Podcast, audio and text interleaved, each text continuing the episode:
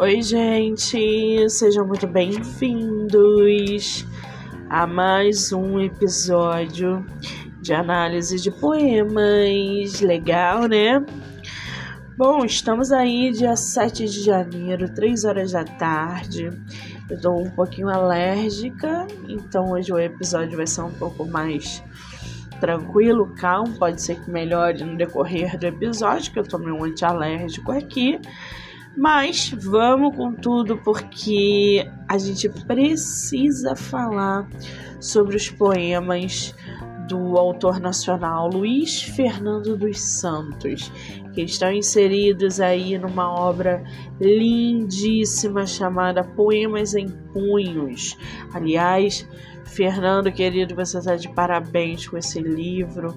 Que coisa visceral, forte, que coisa, que soco no estômago, que críticas coerentes e profundas que você faz nesse teu livro é, a partir de poemas que latejam aí internamente, né? Lembrando que esse episódio Pode ser ouvido pelo canal do YouTube, Spotify, Anchor, Amazon, TikTok, Kawaii, Instagram do livro Não Me Livro ou Monique MM18. Então já se inscreve no canal do YouTube, já me segue lá no Instagram, que eu também vou marcar o autor, Luiz Fernando dos Santos. Lembrando que o livro tem episódio exclusivo sobre ele aqui também no podcast, Poemas em Punhos. E agora a gente traz aí para vocês é, um pouco da análise dos poemas que eu selecionei, tá? O livro, gente, tem em torno de uh, 72 páginas, tá?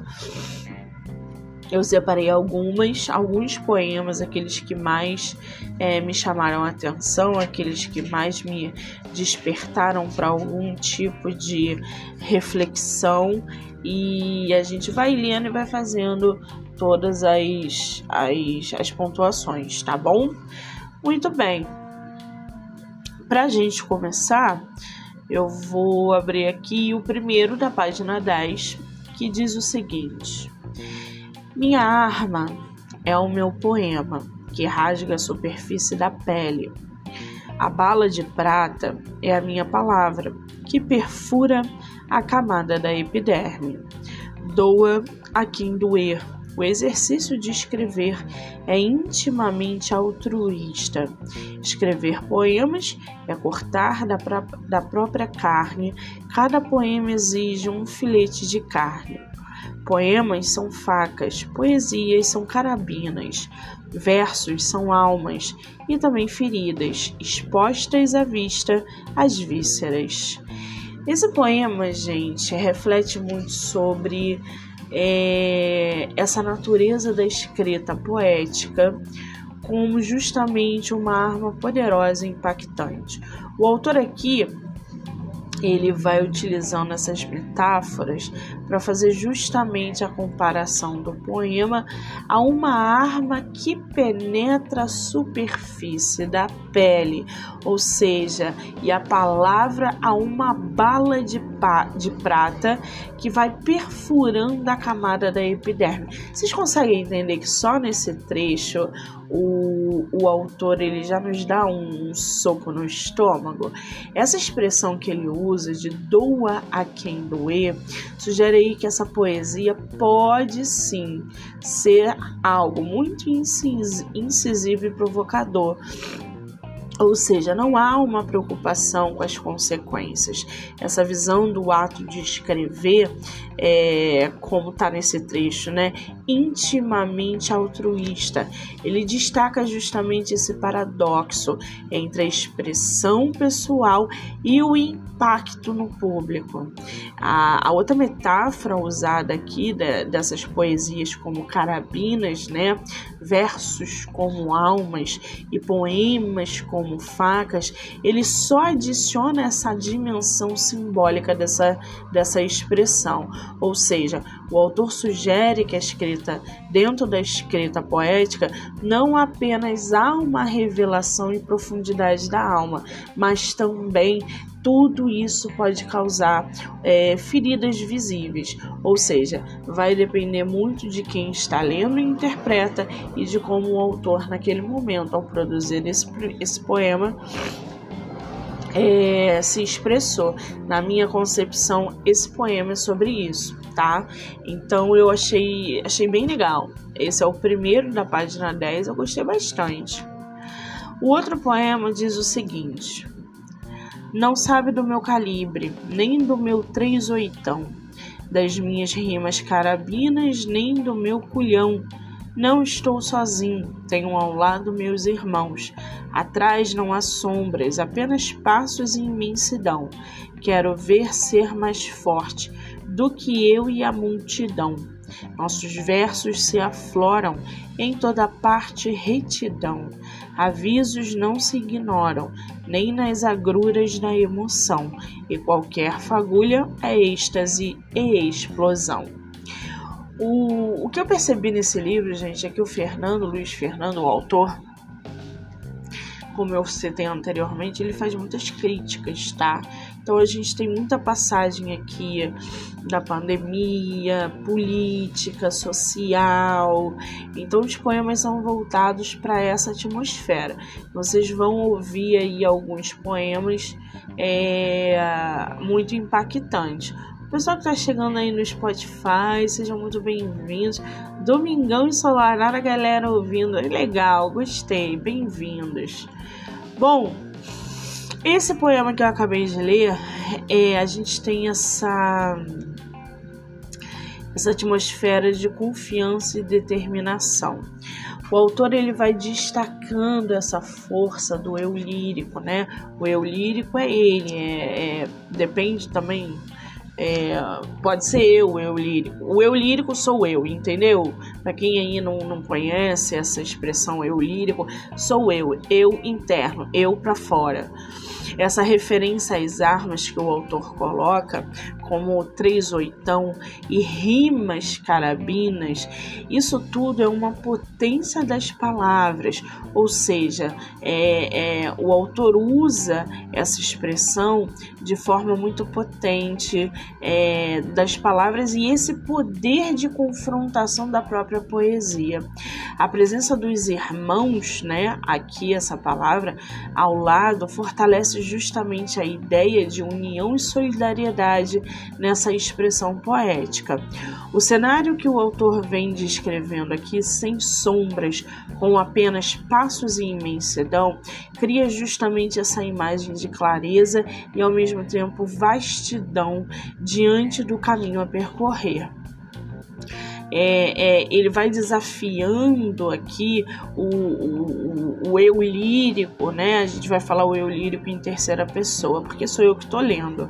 Então, é, esse desafio, essa busca pela, pela é, pela retidão nos versos, né, indica justamente o compromisso com uma certa honestidade, uma integridade dentro da expressão. A menção, a menção aos avisos não ignorados sugere aqui uma atenção consciente às mensagens transmitidas, mesmo é, dentro dos momentos emocionais difíceis. A metáfora final do autor ela está relacionada a qualquer fagulha, a êxtase e explosão, ou seja, isso ressalta o potencial transformador e impactante da poesia. Parece um pouco confuso, mas depois que você lê e relê o poema, as coisas vão clareando. Então, esse poema do número 11 eu gostei bastante também, apesar de algumas palavras aqui é, não me. É, por exemplo, três oitão e o culhão. Eu, eu não. gosto muito de usar essas palavras, mas aqui nessa poesia caiu muito bem. Então passa batido. A outra poesia, poema, né, diz o seguinte: Olhos misericordiosos me fitam, olhos misericordiosos me espiam, olhos misericordiosos me espreitam. Não sou digno de nenhuma lamúria não sou digno de nenhum olhar de ternura. Nunca duvides da força de uma fera combalida, pois quando se agacha é para dar o salto. Esse poema retrata, gente, uma experiência intensa é, de ser observado por olhos misericordiosos. Eu não sei qual foi a fase da vida do autor onde ele expressou esse poema, mas aqui a gente tem uma presença divina ou até benevolente, tá? Essa, essa repetição da frase olhos é, misericordiosos enfatiza justamente a atenção compassiva direcionada ao eu lírico, ou seja, ao autor, aquele que escreve, aquele que expõe. A negação da dignidade e ternura como descrito aqui, revela essa autoimagem depreciativa, uma sensação de não merecimento. Já aquela outra frase, não sou digno de nenhuma lamúria, sugere justamente a aceitação resignada da própria situação. Então, eu não sei qual foi a fase, e repito, que o autor entrou e produziu esse esse poema, mas é algo muito relacionado ao que estava acontecendo naquele momento. A metáfora da força, por exemplo, de uma fera combalida, indica que apesar das aparências, há uma resiliência é, subjacente no momento, tá? A ideia de agachar-se para dar o salto, essa pequena frase, ela sugere aí essa preparação para justamente superar os desafios ou adversidades vividos no momento. A gente tem uma outra expressão nesse poema que é o nunca duvides, que reforça essa mensagem de que, mesmo diante da fragilidade aparente, não se deve subestimar a capacidade é, de transformação e superação do que é vivido. Ou seja, esse poema ele tem uma autoavaliação, uma aceitação, uma, uma promessa de renovação muito grande tá? Lembrando que os poemas, gente, eu, eu não, não conheço o autor ao fundo. Eu vou lendo os poemas, relendo e, e fazendo as análises. Então, tudo que eles colocam nos poemas é, é, faz a gente entender que é uma situação que eles estão vivendo, alguma emoção que está contida, algum motivo de sofrimento. E o poeta, ele por si só, usa essa poesia para expressar sua dor. Então, muitas palavras, frases e poemas dentro da obra, principalmente dessa aqui, a gente consegue captar é, ou deduzir o que se é vivido na hora da construção de um poema como esse. Então, eu gostei muito. É um poema pequeno, mas que fala muita coisa. Tem um outro poema aqui que diz o seguinte: Tempo, o senhor da razão ou o X da questão? O tempo cura tudo, tudo mesmo. Nada é eterno, tudo é efêmero. Algumas oportunidades são raras e passageiras, devem ser aproveitadas e vivenciadas. Se assim não fizer, podem se dissipar numa fração de segundos no ar. Uma oportunidade desperdiçada pode nunca voltar, pois a vida segue seu percurso natural, mas nossa trajetória é movida de escolhas e vias, sinuosas, extensas e esguias. O inexorável e inaudível tempo que se desenha nas passadas certeiras do ponteiro, anunciando mais tarde o depois e o amanhã. Mas certo mesmo é a morte, e se tiveres um pouco de sorte, envelhecerás e poderás se lembrar do passado e concluir que importante mesmo é o aqui e o agora, e que o presente é o triunfo da vida sobre os tempos de outrora, sem remorso e sem volta. Esse poema, gente, a gente já tem uma complexidade aqui do tempo que questiona o quanto ele é verdadeiramente o Senhor da razão, tá? É, a gente também tem essa dualidade da representação do enigma central da existência. Essa expressão, o tempo cura tudo, tudo mesmo. Isso coloca em dúvida a ideia que é muito comum de que o tempo ele é um remédio universal para as adversidades. A reflexão aqui no poema de que nada é eterno, tudo é efêmero, vai justamente ressaltar essa transitoriedade da vida e das oportunidades.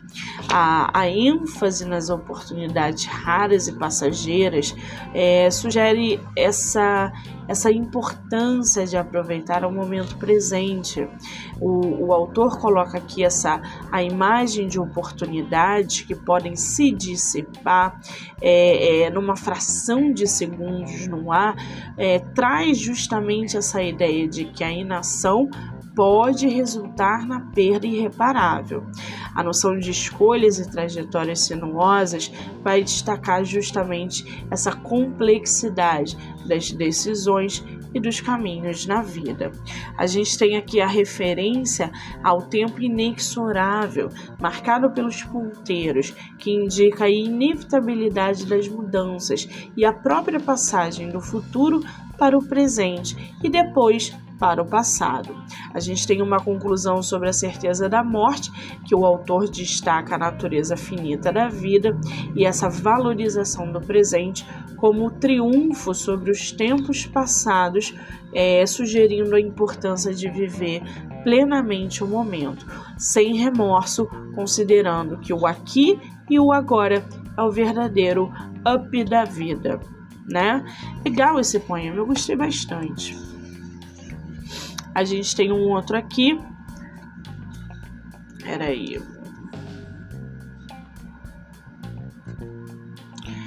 Que é na página 16, né? Porque eu vou marcando aqui no livro.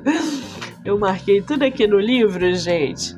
E às vezes nem eu entendo o que eu escrevo, entendeu? É, nunca digas, já vi de tudo nessa vida. A vida sem surpresas é cartilha inventada. Não distinguimos com clareza a pandemia da distopia. O enredo é não ficção com novela mal arrematada. Já não sei se é balbúrdia ou Babilônia. Já não sei ser urbano e ufanista. Já não sei se é metrópole ou colônia. Já não sei ser humano e humanista. Todo mundo é um pouco escuro e artilharia. Alvos e algozes agora dividem campos e rinhas. Só sei que nada sei. Plágio Sócrates. E o desconhecido é Caixa Preta ou de Pandora. Nada menos que 600 mil mortes. Nada é tão determinante que o aqui e agora. Saída de emergência não é clemência. A arma principal é a da ciência. Esse poema, gente, aborda a complexidade da vida contemporânea e essa experiência humana diante de eventos imprevisíveis. Aqui no caso, a gente tem a ideia clara que esse poema passou dentro da pandemia. Tá? Então, quando a gente fala de eventos imprevisíveis, aqui a gente identifica que é da pandemia, tá? Então, essa advertência inicial do autor, nunca digas já vi de tudo nessa vida. Desafia justamente a noção de que a vida é previsível e desprovida de surpresas. A comparação entre a vida e uma cartilha inventada é, sugere justamente essa estrutura aparente, mas não tão ilusória. A fusão entre a pandemia e a distopia que o autor coloca aqui destaca a dificuldade que tem ao se distinguir a realidade da ficção, ou seja, há um cenário caótico e desafiador. Novamente, um poema provavelmente produzido no meio do turbilhão da pandemia. A descrição do enredo aqui como não ficção com novela mal arrematada ressalta essa sensação da falta de conclusão ou resolução satisfatória, que era o que a gente viveu na pandemia. Nada estava concluído, nada estava concreto, estava tudo é, é, é, é, bagunçado, ou seja, uma não ficção como uma novela mal arrematada. Sensacional essa expressão.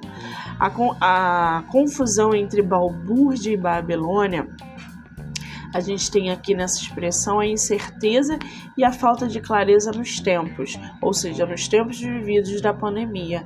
Há uma perda de identidade entre é, esse urbano e ufanista, a metrópole e a colônia, é, que vai refletindo justamente essa ambiguidade na definição é, de valores e pertencimentos. A gente tem a metáfora de todos sendo um pouco escuro e artilharia, que traz essa sociedade polarizada, onde pessoas precisam assumir papéis defensivos e ao mesmo tempo ofensivos. Há uma referência aqui quando se diz aos alvos e algozes, dividindo campos e rinhas dentro do conflito presente na sociedade, ou seja, no cenário pandêmico.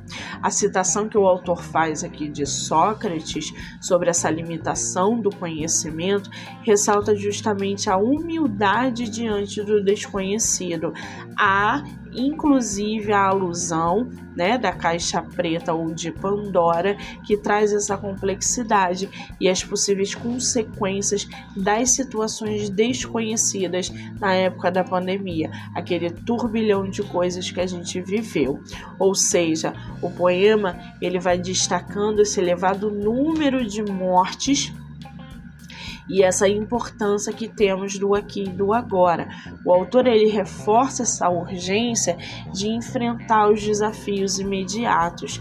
Há uma referência à saída de emergência como não clemência, ou seja, a superação depende da ação decisiva, sendo a arma principal a da ciência, o que é de suma importância é, quando se fala em conhecimento e abordagem científica para lidar com crises. Então esse poema aqui é lindíssimo, é muito forte e a gente já começa a ver que o autor já é, entra numa outra pegada, mais forte, mais crua, mais nua, é, mais doída, entendeu? Tem outro poema aqui que diz o seguinte. Visão turva, coluna curva, boca murcha, pele enruga, articulação repuxa, mas os meus pés continuam fiéis a cada passo que eu der. Em terra firme ou de chão batido, não admito ser repelido, mas um vazio me aflige no peito, um arrepio que me percorre da ponta dos pés ao fio de cabelo. É o frio dos novos tempos, de novo só o tempo a vida passa e passa sem rodeios. Ninguém vive pela segunda vez. Eis a beleza da vida ser única. A vida é um sopro. Quando passa, já passou.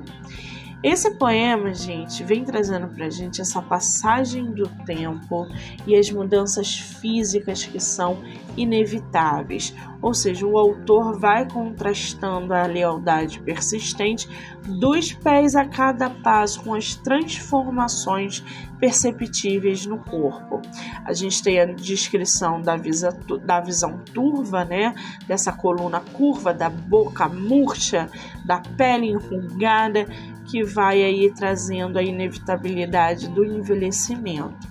Essa firmeza dos pés que é apresentada, ela, ela, ela vem sendo apresentada, na verdade, como uma constante. Ela simboliza a determinação e a estabilidade em meio a, as, as é, é, vice, eu não sei falar essa palavra, eu escrevi aqui mas eu não vou conseguir falar essa palavra. Vicissitudes da vida. Ah, saiu! A gente escreve e na hora de falar, ainda mais a pessoa toda alérgica, tem coisa que não sai, gente. Então, assim, é... o pessoal do Spotify rindo de mim aí, pode parar. É... Onde que eu tava? Aí tem aqui. Essa recusa, né, continuando aqui no poema, há uma recusa em ser repelido, mesmo em terrenos variados, ou seja, há uma postura resiliente aqui diante dos desafios. A mudança de tom ocorre ao abordar um vazio no peito e um arrepio que percorre o corpo, ou seja, o autor ressalta uma sensação mais profunda e emocional. Há uma associação com frio dos novos tempos, ou seja, a experiência de enfrentar desafios e incertezas na era presente. Essa reflexão do poema também traz a novidade. É, apenas do, do tempo que vai destacando essa constância da mudança. É, a gente tem essa observação de que a vida passa e passa sem rodeios, ou seja, a inexorabilidade do fluxo temporal. Existe uma ênfase de que ninguém vive pela segunda vez, ou seja, o autor vem trazendo para gente uma singularidade e essa é, irrepetibilidade da existência. Então, ah, tem uma outra expressão aqui também que diz o seguinte: a beleza da vida ser única. Isso tudo, gente, vai encapsular essa apreciação pela efemeridade e singularidade da vida. Há uma comparação aqui da vida a um sopro, o que reforça a ideia é, de uma fugacidade, sendo que quando passa já se foi. O poema explora temas justamente como a passagem do tempo, a resistência diante das mudanças e essa beleza efêmera da vida. Parece bem complicado, mas não é não, tá? Tem um outro poema aqui que diz o seguinte. Deixa eu só abrir aqui para vocês. É, a verdade é que nunca me senti suficientemente em paz comigo mesmo. Torrentes de sentimentos sempre habitam águas profundas. A partir disso, passamos a vida navegando em sonhos e projetos pensando no futuro. Eis que vem uma onda e desconcerta, descortina e desamarra tudo. Pouco pensávamos no presente, mas nunca o presente foi tão importante. Em apuros buscamos um porto seguro e, quem sabe, um passaporte para o futuro. Afogado no pântano interno e externo de mim, encontro no ofício da escrita no hábito da leitura algum refúgio, o consolo, meu lugar no mundo. De frente ao espelho já me pergunto: quem eu sou? Quem eu fui. Ainda que eu me olhe, não encontro respostas. As dúvidas gotejam incessantemente a cada olhar refletido no espelho. Onde está o pouco do antigo, mas ainda ressenti eu? Nesse exercício íntimo e filosófico, entre uma xícara e outra de café, percebo que a vida e a morte coexistem dentro e fora de mim. Reconheço que uma parte de mim também morre quando alguém dos meus parte, mas outra parte também vive junto daqueles que permanecem. Não voltamos à estaca zero, mas surgem novas nascentes. Delas matamos a sede, e a face refletida na água vem de um corpo jovem com alma velha, precocemente fonte de lágrimas, suor e sangue. Esse poema, gente, ele traz pra gente uma busca pelo constante de equilíbrio e identidade. Aqui o que se é narrado expressa uma sensação de inquietude com a própria pessoa que escreve. Pode ser também a própria pessoa que lê, tá? Depende de como esse poema é escrito e de como ele é lido. Existe aqui um, um, destaque a essa complexidade dos sentimentos que residem profundamente. Há uma metáfora da vida como uma jornada de navegação de sonhos e projetos que sugere justamente essa constante adaptação diante das ondas é, imprevisíveis do destino. Esse presente, antes negligenciado, acaba tornando-se crucial diante das adversidades. A gente tem aqui a imagem da onda que desconcerta e, e descortina, que vai simbolizando aí essa, essa volatilidade é, da existência, tá? Então a gente tem essa procura por um porto seguro, um possível passaporte para o futuro, que vão evidenciando a ansiedade perante as incertezas. O escritor, o poeta aqui, ele vai encontrar refúgio na escrita e na leitura, revelando como a arte é uma forma de, de escapar dos próprios caos internos. O espelho se torna um reflexo profundo, questionando a identidade em constante mudança. As dúvidas persistentes, elas gotejam a cada olhar, refletindo, ilustrando, buscando incessantemente respostas.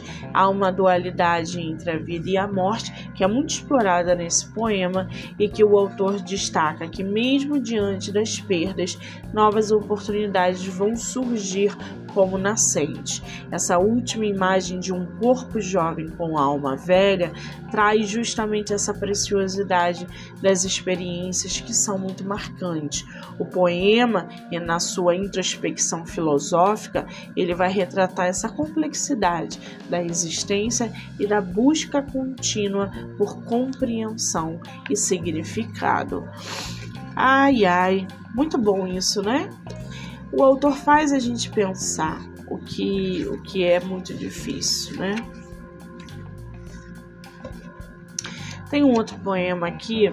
Eu acho que os poemas do, do Luiz Fernando ele, eles são tão diferentes porque o Luiz Fernando, ele, ele é pedagogo, ele é professor, ele é gestor escolar, ele tem MBA em gestão escolar. Então, a gente vê críticas dentro da obra dele é, expostas de uma maneira que não é muito comum a gente ver por aí. Ele não tem medo, ele é corajoso. Né? Ele usa as palavras certas dentro de uma grande responsabilidade de passar é, as, as emoções e as mensagens através do poema. Eu gostei muito desse livro, tá, gente? Tem outro poema aqui que diz o seguinte: Quem me dera se eu fosse o rei Midas, que transformasse tudo em ouro, num simples toque e alquimia, mas, mas no melancólico outono, desculpa. Ouro é matéria rara, escassa alegria Faltam nobres no país, falta matéria-prima. Éramos felizes e ninguém sabia.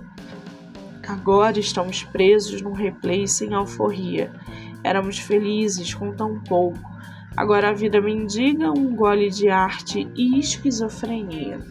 Ao contrário do que dizia Belchior, o perigo não está mais na esquina, está em toda parte, no discurso fascista que apregoa o negacionismo em detrimento da ciência. A realidade vem mostrando a sua faceta mais cruel. O coronavírus é a nossa coroa de espinhos. E como já dizia minha avó, cabeça vazia, oficina do diabo. Enquanto não chegar a vacina, buscamos antídotos anti-loucura.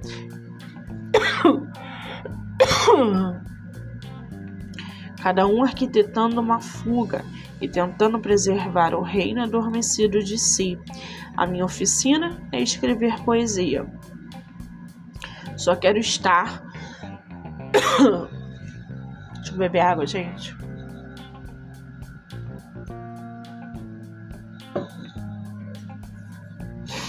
Só quero estar são quando abrandar a ventania, e sei que hei de ser feliz como um sábio rei.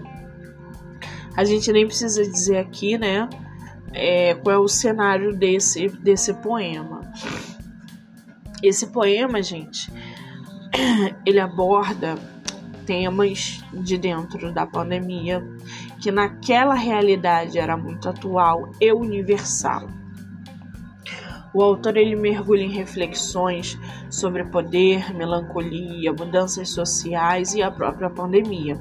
Essa referência que ele faz ao rei Midas cria uma atmosfera muito poderosa. Ele vai desejando essa habilidade de transformar tudo em ouro, simbolizando uma busca por felicidade e plenitude material. No entanto, a realidade do, do, dessa melancolia vai revelar essa escassez é, é, é, do que se é vivido nesse poema dentro da pandemia. Uma falta de alegria, uma falta de nobreza da própria sociedade. Essa nostalgia aqui encontrada, ele vai permear esse poema quando ele lamenta a perda da simplicidade e felicidade anteriormente desvalorizada. Essa, essa a, a, a, alusão né, em alforria sugere justamente esse paradoxo de liberdade e aprisionamento na contemporaneidade. Ele faz uma crítica também à falta de nobres e matéria-prima no país, apontando desafios estruturais. Essa referência ao cantor Belchior destaca essa mudança de perspectiva. O poema ele vai contradizendo a ideia de que antes o perigo estava apenas na esquina. O poema também aborda preocupações não só sociais, como o discurso fascista e o negacionismo frente à pandemia, destacando essa importância da ciência. A metáfora do coronavírus como coroa de espinhos ela é muito potente. Ela, é, ela vai associando a doença a um sofrimento coletivo, que era o que a gente viveu. Essa citação da avó que ele faz, cabeça vazia, oficina do diabo, vai ressaltar a importância da reflexão e do conhecimento na resistência contra ideias prejudiciais.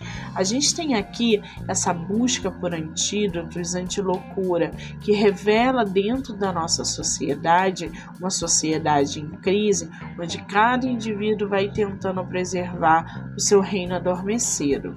A oficina da poesia vem nos falar que há um refúgio pessoal. O autor sugere que dentro dessa expressão artística ele encontra sanidade. O, o, o desejo final de ser feliz ao abrandar a ventania é uma nota de otimismo, ou seja, indicando esperança em tempos, em tempos difíceis, que foi o que a gente viveu dentro da pandemia. Tem um outro poema aqui que diz o seguinte: Ando me apegando a tudo para ter saúde e ser sortudo.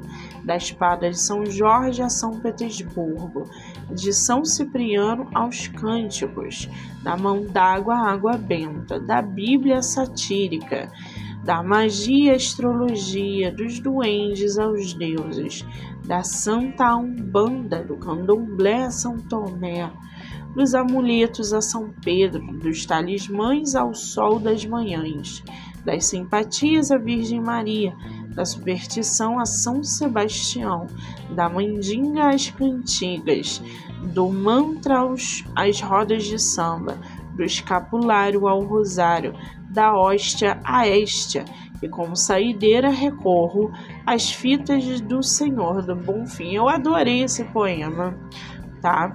Porque é um poema que reflete essa busca por diferentes fontes de proteção e bem-estar. O autor abrange aí uma variedade de referências culturais e religiosas, como a gente viu, desde São Jorge até São Petersburgo, é, até chegar ali é, dos duendes aos deuses. Essa narrativa, gente, ela vai transitar é, nesses rituais, nesses símbolos, destacando essa mistura rica que a gente tem de influências não só culturais, mas espirituais. Eu achei bem legal esse poema, bem dinâmico. Tem um outro poema aqui que diz o seguinte: Na calada da noite, bocas regurgitam, demônios gritam, chaleiras chiam, sinos badalam, corpos agitam, serenes tocam, alarmes soam, luzes piscam, coração palpitam e trazem à tona a dor, matéria-prima. Assumo fardo e navego em tempestades de insights, feedbacks e sentimentos. Na pandemia, insônia crônica, mas também poesia. A inspiração adormece de dia e à noite faz vigília. Esse poema tem uma atmosfera que é uma atmosfera noturna muito carregada. A gente tem elementos sensoriais muito intensos, como demônios gritando, chaleiras chiando, sinos badalando, sirenes tocando. Esses elementos eles vão se entrelaçando com a agitação dos corpos, dos alarmes, é, das luzes que estão piscando, desse palpitar do coração. O autor tem uma sinfonia caótica aqui, que revela uma dor subjacente. A gente tem uma expressão da matéria-prima que vai sugerir esse enfrentamento direto com essa dor. Ou seja, é uma metáfora, uma expressão usada é, é, para essa dor. A gente tem esse segunda, essa segunda parte do poema que o autor explora esse enfrentamento como um fardo, ou seja, navegando por tempestades de insights, feedbacks e sentimentos. A metáfora da insônia crônica na pandemia destaca os desafios emocionais enfrentados, mas também o potencial criativo representado dentro da, do poema. Existe aqui uma dualidade entre o adormecer da inspiração durante o dia e sua vigília noturna, que adiciona essa camada complexa, uma relação intrigada entre a criatividade e as lutas emocionais. Vai saber o que o autor estava vivenciando naquele momento caótico é, que produziu essa esse poema, né? Eu falo como leitora, tá, gente? Eu não posso falar pelo nosso autor, mas o que ele diz aqui a gente deduz muita coisa. Tem um outro poema aqui da página 33.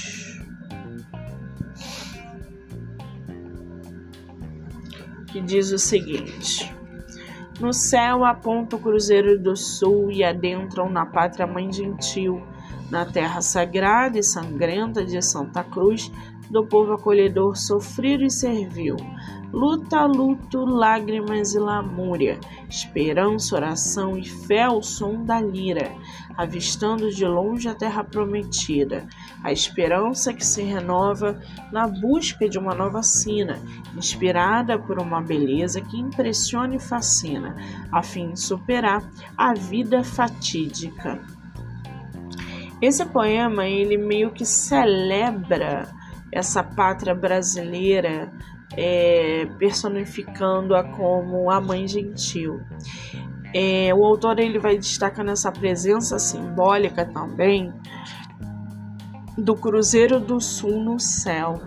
Há uma referência à terra sagrada e sangrenta de Santa Cruz, que são aspectos históricos e culturais, também descritos aí do povo como acolhedor, sofrido e servil, uma dualidade de características. O poema ele tem essa esse tema de luta, luto, lamúria, mas também destaca esperança, oração e fé. Essa essa musicalidade da lira também tem o seu pano de fundo. A visão da terra prometida traz essa busca por um destino melhor, ou seja, uma renovação à esperança em meio, a, em meio às adversidades. A referência à beleza impressionante e fascinante, o autor aponta justamente para essa inspiração que é, impulsiona a superação das dificuldades. É, toda essa formação da narrativa ela equilibra-se na realidade fatídica com a busca por uma nova cena e um futuro promissor. Ai, ai. Deixa eu ver outra aqui. Pessoal aí do Spotify que tá mandando mensagem. Recebo tudo, depois eu mando tudo para vocês, tá? Obrigada. Gente, sou muito alérgica. Eu nem sei como é que eu tô fazendo esse episódio, eu tô com muita alérgica. Mas a, a, ao longo da semana eu não ia ter tempo de fazer. Tem um outro poema aqui da página 58 que diz o seguinte: As Amazonas da Amazônia não são lendas nem mitologias, tampouco estátuas realísticas. São mulheres reais e holísticas, são sacerdotisas e guardiãs de segredos milenares, são esposas e matriarcas de gerações seculares, são portas de saída para o mundo e também labirintos do desconhecido. São bruxas e alquimistas da floresta, são chaves do passado e enigmas do presente, são corações incessantes e estrelas incandescentes no céu infinito e vicejante. São fortalezas, mas também refúgio. São trovoadas e também calmaria. A mulher amazônica é a apólice do futuro e também o seguro é, de vida.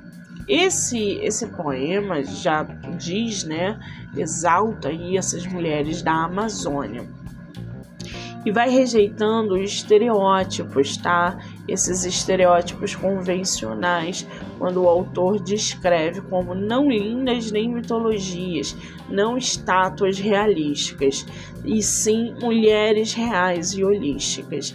Essa imagem da Amazônia, né? A Amazonas é enriquecida ao, ao retratá-las como sacerdotisas e guardiães de segredos milenares, esposas e matriarcas de gerações seculares, ou seja, um, há uma conexão profunda com a história e a natureza. A dualidade presente aqui no poema nas Amazonas é evidente ao serem vistas como portas de saídas para um mundo, ao mesmo tempo que também são labirintos do desconhecido, ou seja, bruxas e alquimistas da floresta.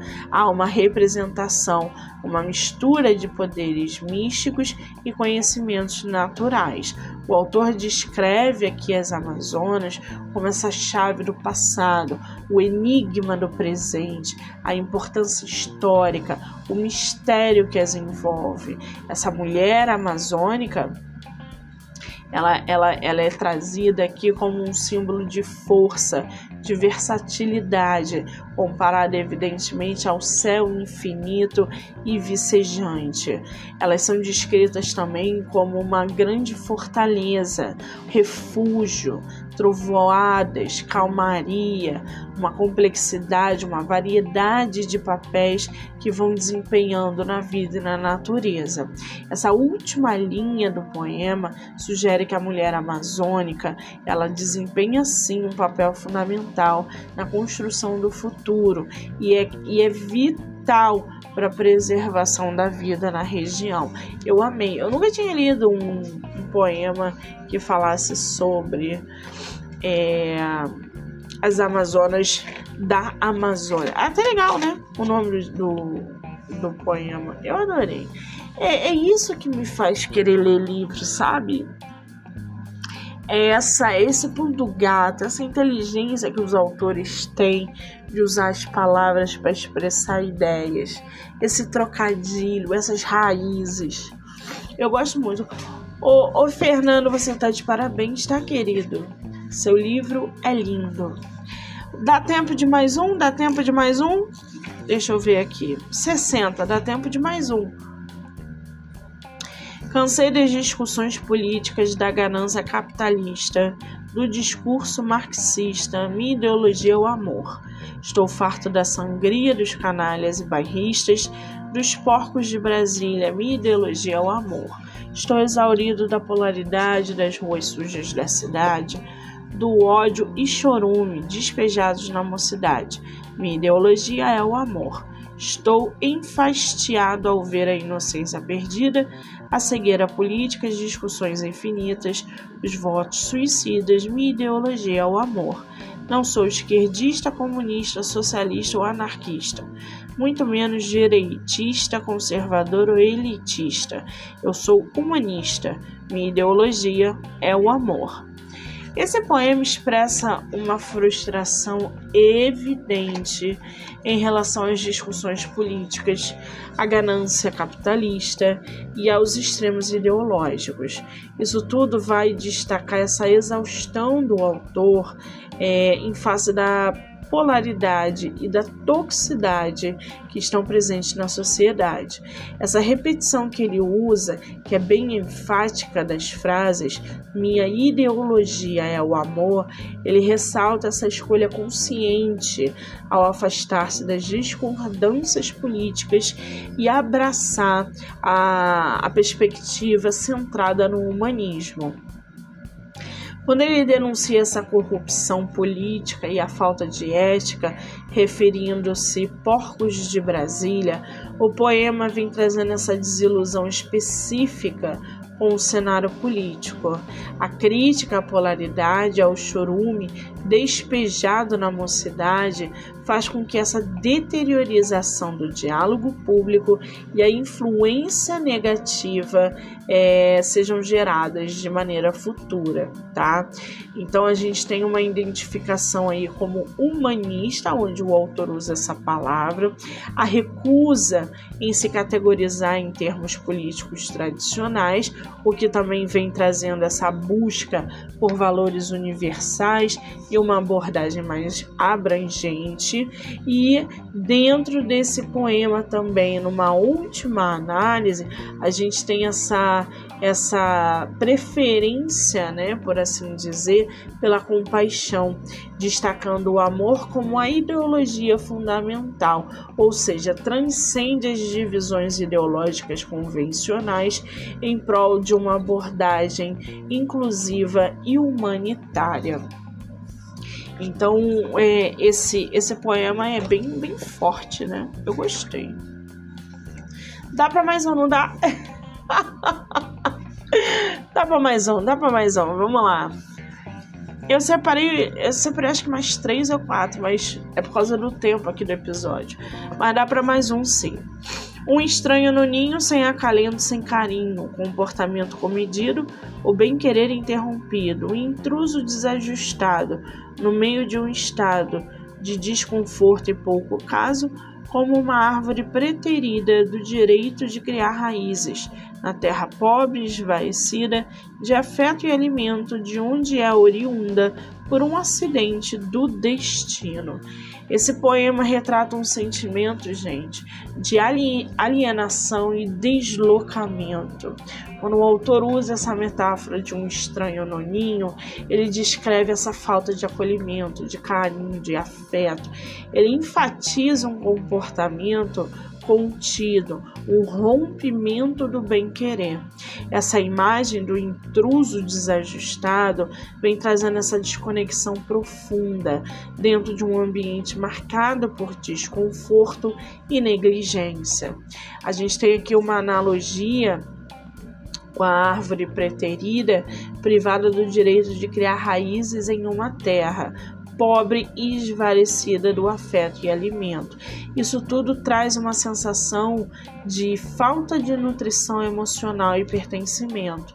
Esse termo acidente do destino, ele só vai reforçar a ideia de que a condição de estar fora do lugar é involuntária, como se o autor aqui ele não tivesse controle da própria situação.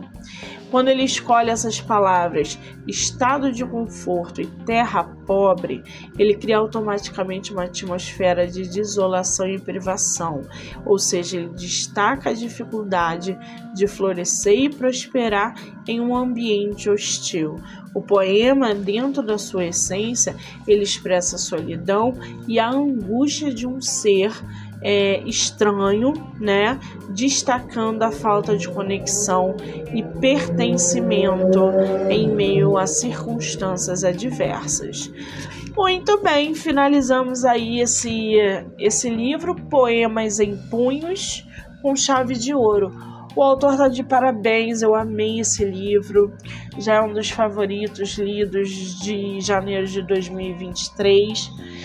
Quero deixar aqui o meu beijo, meu abraço pro Luiz Fernando. Feliz 2024, querido. Você tá de parabéns por essa obra.